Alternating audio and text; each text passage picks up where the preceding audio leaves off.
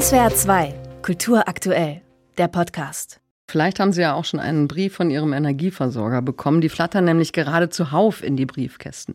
Sie informieren über die steigenden Gaspreise um bis zu 60 Prozent und die Gasumlage wird dann noch zusätzlich fällig. Die kann je nach Verbrauch noch mal mehrere hundert Euro betragen.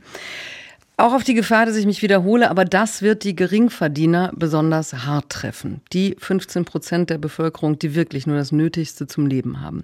Bundeskanzler Scholz hat bereits ein drittes Entlastungspaket angekündigt, aber sein Finanzminister von der FDP, Christian Lindner, will das nicht unterstützen, zumindest nicht mehr in diesem Jahr vor welcher Belastungsprobe die Ampelkoalition schon wieder steht. Darüber spreche ich mit dem Politikwissenschaftler Albrecht von Lucke, Redakteur der Blätter für deutsche und internationale Politik. Schönen guten Morgen, Herr von Lucke. Guten Morgen, Frau Oppenberg. Was in einem neuen Entlastungspaket stecken könnte, das ist noch nicht ganz klar. Diskutiert werden Einmalzahlungen für zu hohe Energiekosten oder einen Nachfolger des beliebten 9-Euro-Tickets oder eine Absenkung der Mehrwertsteuer. Sozialverbände fordern die Anhebung der Grundsicherung.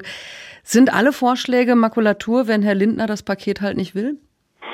Das sind sie in gewisser Weise und hier liegt vielleicht auch das Kardinalproblem. Man hat ja den Eindruck, dass es äh, momentan eine einzige Kakophonie der Einzelvorschläge ist. Übrigens auch eine Kakophonie nicht mal nur der drei Parteien, sondern unterschiedlichster Personen aus drei Parteien, die sich zum Teil diametral widersprechen. Und das äh, Grundproblem bleibt natürlich, wenn es der Regierung nicht gelingt, eine konzertierte Koalition wenigstens zu sein. Äh, zeitweilig wollte sie ja sogar eine konzertierte Aktion gemeinsam mit Gewerkschaften und Unternehmerverbänden darstellen. Wenn sie nicht als äh, konzertierte Koalition agiert und Lindner sich wirklich querstellt und auf seiner schwarzen Null und dem Nein zu weiteren Schulden beharrt, dann gibt es natürlich dergleichen nicht. Ich habe da allerdings allergrößte Zweifel, denn wir müssen uns bewusst machen, wir sind momentan noch im Sommer.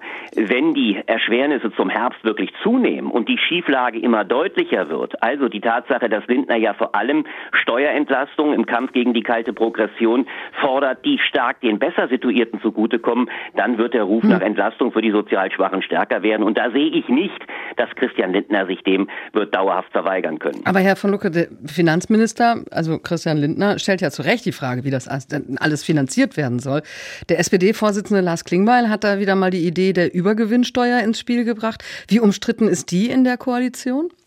Die ist sehr umstritten, weil ja zum Teil äh, die Behauptungen grassieren, man könne sie gar nicht erheben, beziehungsweise man müsse sie dann quasi flächendeckend erheben, denn jedes jeder Kapitalgewinn sei im Kern irgendwann eine Übergewinnsteuer. Es wäre also enorm schwer. Man muss sich allerdings fragen, warum es anderen Staaten gelingt, gerade gegen die großen Ölmultis und Energieriesen äh, mit einer Übergewinnsteuer vorzugehen. Äh, das scheint mir aber nur ein Teil des Problems zu sein. Das größere Problem, Problem liegt meines Erachtens in der Grundfrage nach der Solidarität in diesem Lande.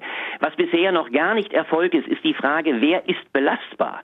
Und das ist auch etwas, was von vornherein, ja, ich möchte fast sagen, die Geschäftsgrundlage dieser Koalition war. Die Geschäftsgrundlage bestand darin zu sagen, eigentlich muten wir niemandem im Lande etwas zu. Wir wachsen gewissermaßen äh, mit reinen Fortschritten im, im Bereich der Technik, aber auch im Bereich des Wachstums in die grüne Transformation rein. Das war das große Versprechen.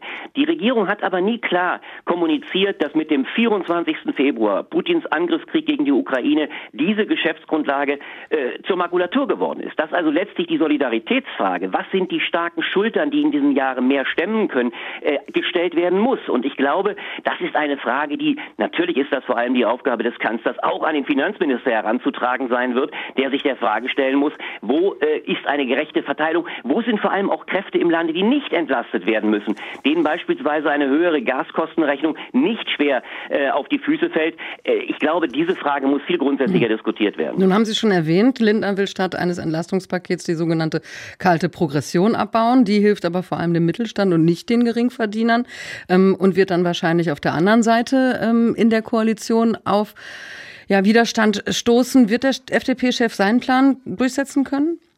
Das glaube ich eben in dieser Absolutheit nicht. Wir erleben ja momentan eine ganz merkwürdige Situation. Anstatt einer Koalition äh, angesichts zu werden, äh, die geschlossen vortritt, wo man sich jetzt vorstellen könnte, dass die drei starken Personen der Koalition, äh, zunächst einmal natürlich vor allem der Bundeskanzler, dann der Finanzminister, aber auch der äh, Grünen-Chef und Klima- und Umweltminister, äh, Klima- und Wirtschaftsminister Robert Habeck gemeinsam einen konzertierten Vorschlag machen, erleben wir so etwas wie eine Geschäftsgrundlage, die darin besteht, dass sich alle drei zu profilieren trachten.